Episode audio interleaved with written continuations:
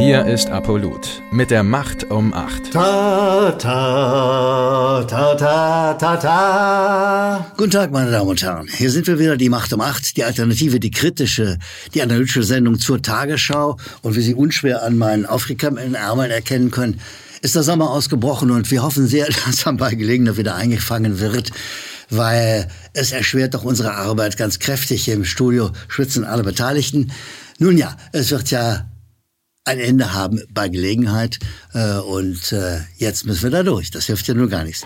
Wie Sie äh, auch sehen, haben wir diesmal als Accessoire für diese Sendung eine kommunale Mülltonne mitgebracht, eine geradezu öffentlich-rechtliche Mülltonne, was ja zu einer Sendung über öffentlich-rechtliche äh, Sender gut passt. Und äh, Sie werden gleich sehen, wozu wir die brauchen werden. Sie passt perfekt zum Thema. Ich schwöre es. Gehen wir zur ersten Meldung der Tagesschau die da heißt Ende der Corona-Sommerwelle. Das hat was.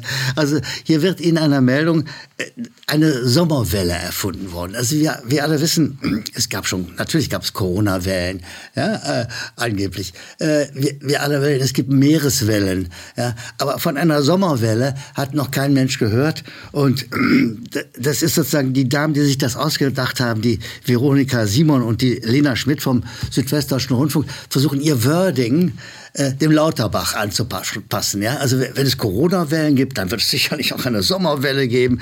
Es ist sozusagen ein, äh, ein ideologisches Wording, das hier drauf gesetzt wird. Und wenn du dann weiter guckst, ist es wieder heiße Luft. Im Wesentlichen, es ist einfach heiße Luft. Äh, ja, es könnte auch eine, neue Omikron-Variante kommen. Haben Sie, haben Sie schon lange nichts davon gehört, ne? von neuen Omikron-Varianten. Also äh, es ist sozusagen die, die pure Anpassung an Lauterbach, die die beiden Damen der ARD, die beiden Damen der Tagesschau dazu bringt, eine Sommerwelle zu erfinden, ein neues Wort zu erfinden, das es bisher nicht gab. Äh, und äh, deshalb muss man ganz einfach sagen, diese Meldung wenn sie in die Tonne treten. Ne? Es ist einfach, es ist der pure Müll. Es hat natürlich mit einen Nachrichten nichts zu tun. Es ist sozusagen die pure Ideologie, die übers Wording verbreitet werden soll.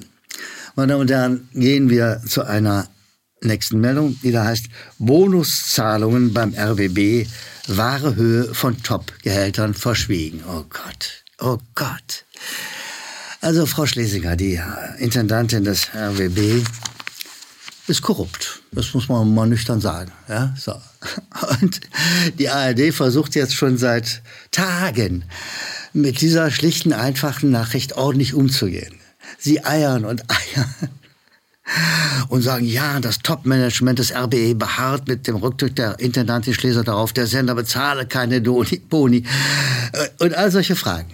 Sehen Sie, wenn so viel Geld unterwegs ist, und wenn so viel Geld auch offensichtlich nicht im Sinne der Zuschauer verwandt worden ist, da muss man mal fragen, wer kontrolliert denn sowas?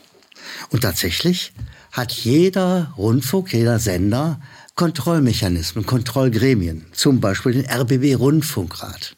Da ist jetzt gerade eine Dame zurückgetreten, die vom Kirchenfunk ursprünglich kommt. Äh, Friederike von Kirchenbach, Vorsitzende der Evangelischen Kirche in Berlin-Brandenburg, die ist schon zurückgetreten. Noch nicht zurückgetreten ist Dieter Piękny, Vorsitzender des DGB. Äh, und immer noch drin ist auch Karin Halsch von der SPD. Die, pass auf, die, die soll den Sender kontrollieren und äh, wurde da reingeschickt vom Abgeordnetenhaus Berlin. Ist das nicht spannend? Ist das nicht die pure Demokratie? Also hier, hier wird der Haussender vom Abgeordnetenhaus kontrolliert. Das ist natürlich mit null, mit Distanz sozusagen zur Sache zu tun, mit der notwendigen Distanz, die man braucht, um wirklich die Kontrolle auszuüben. Jetzt müsste man anständigerweise mal die, die durchklappern, die, die angeblichen Kontrollmechanismen, Leute, und fragen, äh, wann ist euch das denn aufgefallen? Oder warum ist es euch nicht aufgefallen? Das ist doch wirklich viel Geld. Wer kontrolliert das bei euch? Kann sich mal einer melden, kann einer mal was zu, und wäre nicht an der Zeit, äh, vielleicht den ganzen Laden zurücktreten zu lassen. Aber das ist eine Frage, die die Tagesschau auf keinen Fall stellen möchte, weil da wäre die nächste Frage, wie sieht es eigentlich bei euch in der Tagesschau aus? Was ist mit eurem Intendanten? Wer kontrolliert denn dessen Finanzgebaren? Also Frau Schlesinger, die wirklich gesagt eindeutig korrupt ist, wird kein Einzelfall sein. Das kann ich Ihnen jetzt schon sagen. Wir werden noch diesen oder jenen weiteren Fall finden. Da bin ich ganz sicher. Aber die Tagesschau tut nichts dazu, um die Nähe der Wahrheitsfindung zu kommen, was wirklicher Journalismus wäre. Von daher kann man einfach sagen, auch diese Meldung, auch diese Meldung, die kannst du einfach als Müll verwenden, die kannst du in die Tonne treten, die brauchst du nicht.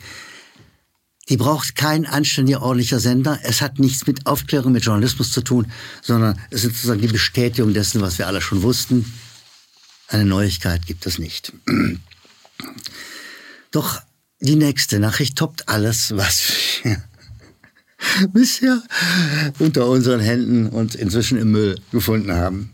Scholz vor Cum-Ex-Ausschuss habe keinen Einfluss genommen. Also Herr Scholz hat auf diesen un unglaublichen Finanzskandal im Cum-Ex-Bereich. Keinen Einfluss, sagt er. Ja? Es geht um wirklich, es geht um 47 Millionen Euro äh, von Steuergeldern, die sozusagen verschwunden sind im Cum-Ex-Sumpf in Hamburg. Zuständig war sowohl der Senat in Hamburg, da saß Scholz drin, als auch der Finanzminister und der war auch Scholz. Aber der Herr Scholz der kann sich an nichts erinnern. Da müssen Sie doch Verständnis für haben. Der kann sich einfach an nichts erinnern. Und er hat auch keinen Einfluss genommen. Nein, nein, nein, nein, nein. Er hat zwar mit den Banken gesprochen, das ist festzuhalten, das, äh, das sagt sogar die Tagesschau selbst. Aber was da rausgekommen ist, was da geredet worden ist, welchen Einfluss er genommen hat, das kann er, er kann, er kann sich einfach nicht erinnern. Sehen Sie, meine Damen und Herren, wenn die Tagesschau eine ordentliche journalistische Sendung wäre, würden Sie sich einen Neurologen vor die Kamera holen? Oder sagen Sie mal, Herr Neurologe, verehrter Herr Professor, Doktor, wenn sich jemand so konsequent an nichts erinnern kann, was ihn betrifft, darf man das als Amnesie bezeichnen, als einen schweren, klinischen, krankhaften Gedächtnisverlust. Muss man das nicht tun? Erstens, erste Frage wäre gespannt, was der Neurologe antwortet. Zweite Frage. Sehr verehrter Herr Professor Dr. Neurologe, kann jemand, der eine so schwere Amnesie hat, wie dieser Kanzler, kann der denn noch Kanzler sein? Ist, halten Sie das gesundheitlich noch für in Ordnung? Sehen Sie, das wäre Journalismus gewesen. Stattdessen haben wir sozusagen eine lächerliche Weitergabe, eine lächerliche Weitergabe eines Zustandes, ohne ihn zu untersuchen. Deshalb kann man auch in diesem Fall sagen, eindeutig. Eine eindeutige Müllnachricht. Ja. Es hat mit Journalismus nichts zu tun. Es ist purer Müll. Und es ist ziemlich ärgerlich, ehrlich gesagt.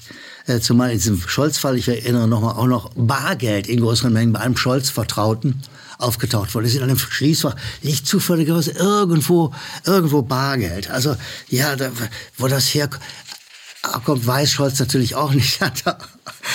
Funktioniert sein Gedächtnis auch nicht. Sehen Sie, es ist sozusagen ein, ein, ein Doppelmüll. Es gibt in der Kriminalliteratur den Begriff Doppelnull. Wir müssen für die Tagesschau das Wort Doppelmüll einführen, unbedingt. Meine Damen und Herren, gehen wir zu dem für mich immer angenehmeren Teil unserer Videoserie, gehen wir zu den Zuschauerzuschriften. Und der erste ist von, von Maurice Timmann und er sagt, er würde äh, die Beiträge gern verlinken, unsere Sachen, unsere Videoserie gern verlinken äh, und würde sie weitergeben. Und äh, ich finde, er sagt, wir machen eine super Sendung und bedankt sich. Und auch den Dank geht auch an Lichttechnik, Tontechnik und so weiter und so weiter und so weiter. Danke an das Team. Und er würde, wie gesagt, gerne verlinken.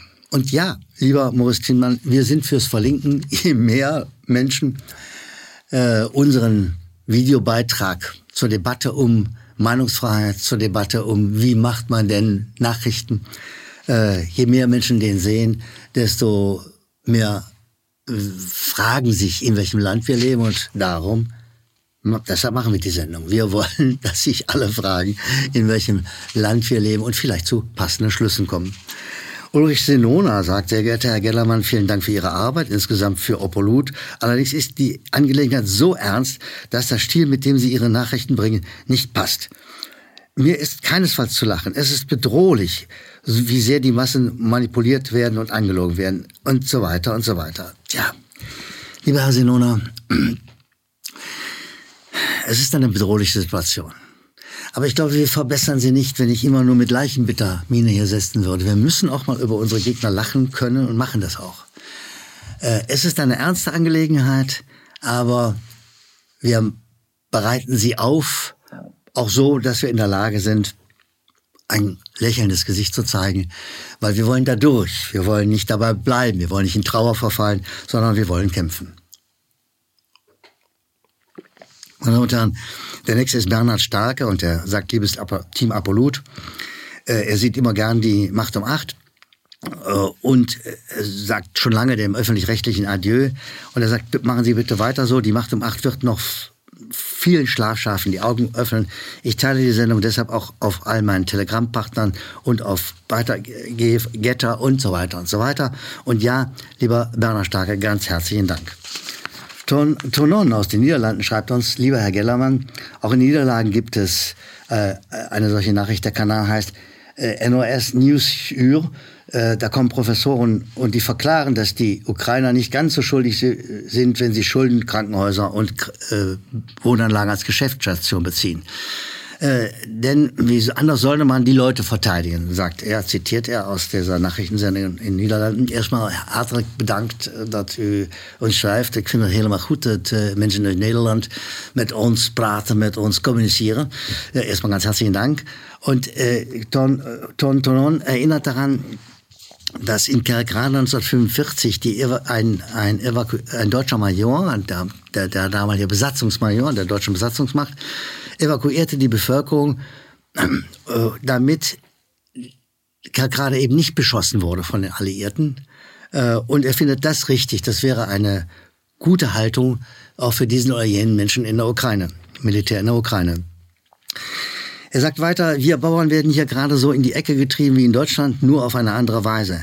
Äh, es gibt nicht mehr genug Dünger. Bei uns gibt es eine Schließung der ländlichen Betriebe. Und er sagt, ja, Sie wir von der Macht am Acht machen eine gute Arbeit. Herzlichen Dank. Äh, ich finde Ihr Brief uitstekend, ausgezeichnet. Herzlich bedankt und äh, tot kijken, lieber Don Tonon. Ziska Bredekamp schreibt uns, mir gefällt Ihre Serie sehr gut. Noch besser wäre sie allerdings, wenn Sie die Original-Tagesschau-Nachrichten eingeblendet kommentieren würden. Äh, mein Vorschlag äh, wäre, dass Sie das sozusagen damit lebendiger machen. Wir sagen, liebe Ziska Bredekamp, das ist ein spannender Vorschlag, aber es ist ein kostspieliger Vorschlag. Äh, seitdem wir aus YouTube rausgeflogen sind, haben wir ein bisschen weniger Geld zur Verfügung, um solche Wünsche zu befriedigen. Es wäre schön, wenn Sie uns mit Spenden unterstützen. Wir tun alles, um die Sendung zu halten und vielleicht auch besser zu machen. Herzlichen Dank für Ihre Zuschrift. Äh, bitte immer an eingeblendete Mailadressen äh, Ihre Vorschläge, Ihre Überlegungen, Ihre Ratschläge.